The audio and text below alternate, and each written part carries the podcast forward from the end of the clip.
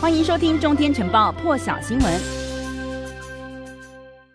好，那么美军呢，上个月底哦，就在这个准备撤离阿富汗的期间呢，在阿富汗首都喀布尔以拦截自杀汽车炸弹为由呢，是通过了无人机轰炸了这辆汽车，结果导致了十人死亡。终于呢，美军在今天坦承这场袭击是一个悲惨的错误，因为无人机杀死的并不是恐怖分子，而是有十名的阿富汗平民。他们是一家人，当中呢包括了有七名的孩童。美军为此呢坦承错误，而且诚挚的道歉哦。他们说呢打算考虑赔偿。先来听美军的最新说法。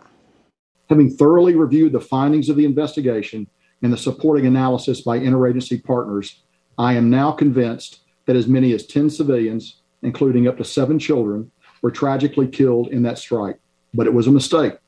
and I offer my sincere apology. As the combatant commander, I am fully responsible for this strike and its tragic outcome.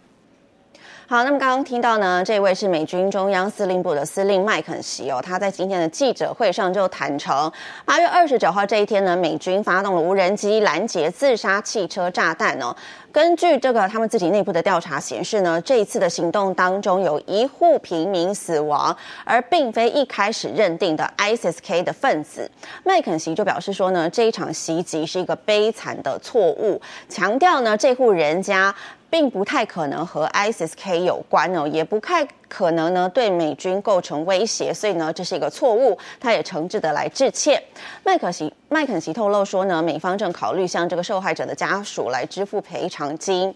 美军上个月二十九号呢是出动了这个无人机攻击之后呢，国防部第一时间是表示哦，那是一次防御性的行动，但当时呢其实第一时间美国媒体包括了 CNN 啦、纽约时报、华盛顿邮报三家媒体呢就陆续追查发现。这次的袭击炸死了同一户人家的十个平民，当中有七名的未成年哦，而且呢，这个当中有一名身亡的成年男性呢，叫做阿马迪。阿马迪呢，其实是替这个美国的慈善组织工作的一名阿富汗的平民。根据美军的调查呢，美方的这个监视无人机当时是发现了有人疑似将这个炸药的东西呢装进汽车里头，结果呢，其实这个疑似炸药的东西呢，并非炸药，只是装满了水的容器，无人机轰炸了这辆汽车之后呢，引发了二次爆炸。军方以为呢是车上的炸药引起的，但是调查之后发现呢，很可能是在这个车道上头的瓦斯桶被波及之后才炸开的。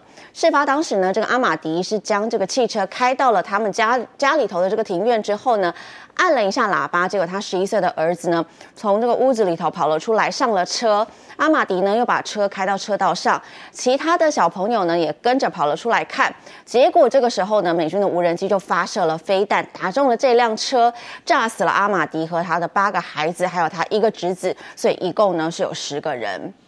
这一场空袭呢，也是美军在过去二十年来哦，在阿富汗最后一次的军事行动。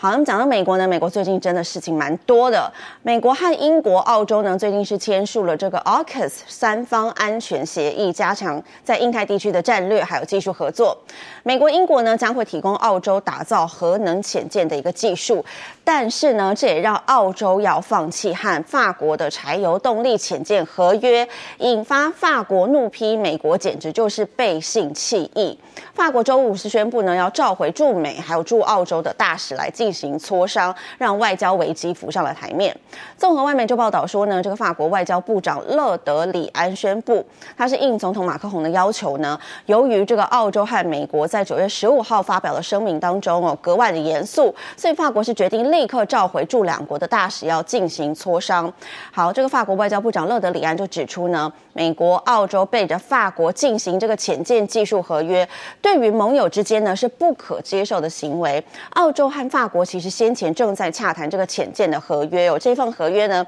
在二零一六年提案的时候，价值新台币大约有一兆一百三十六亿元左右。两国的国防部长呢，上个月还进行了峰会，也对外来宣告了。然而，美国、英国、澳洲呢，却在周三的时候呢，在法国不知情的状况下，宣布签署了这个 AUKUS 三方安全协议。表示呢，将会协助澳洲来发展他们的核能潜舰。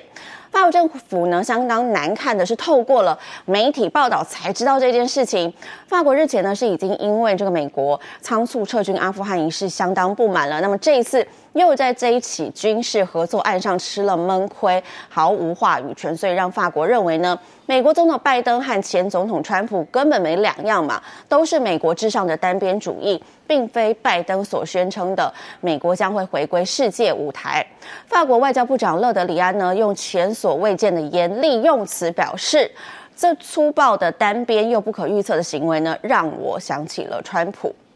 这不该是对盟友的一个举动哦，完全呢是从背后来捅刀嘛。好，然后呢，美法两国的外交危机也因此浮上了台面。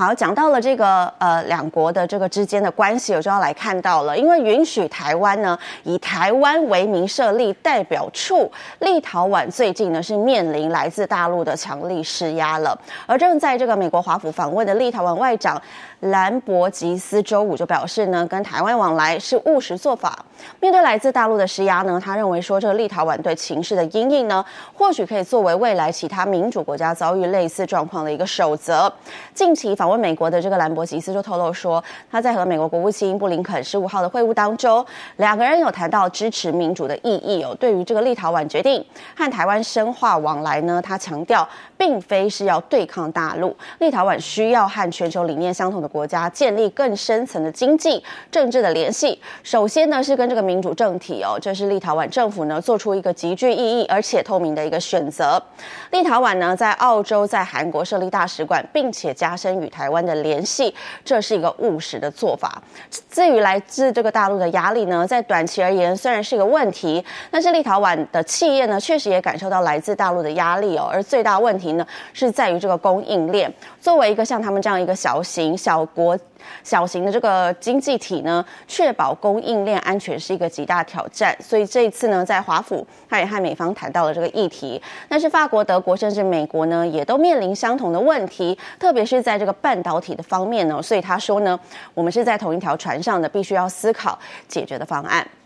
更多精彩国际大师，请上中天 YT 收看完整版，也别忘了订阅、按赞、加分享哦。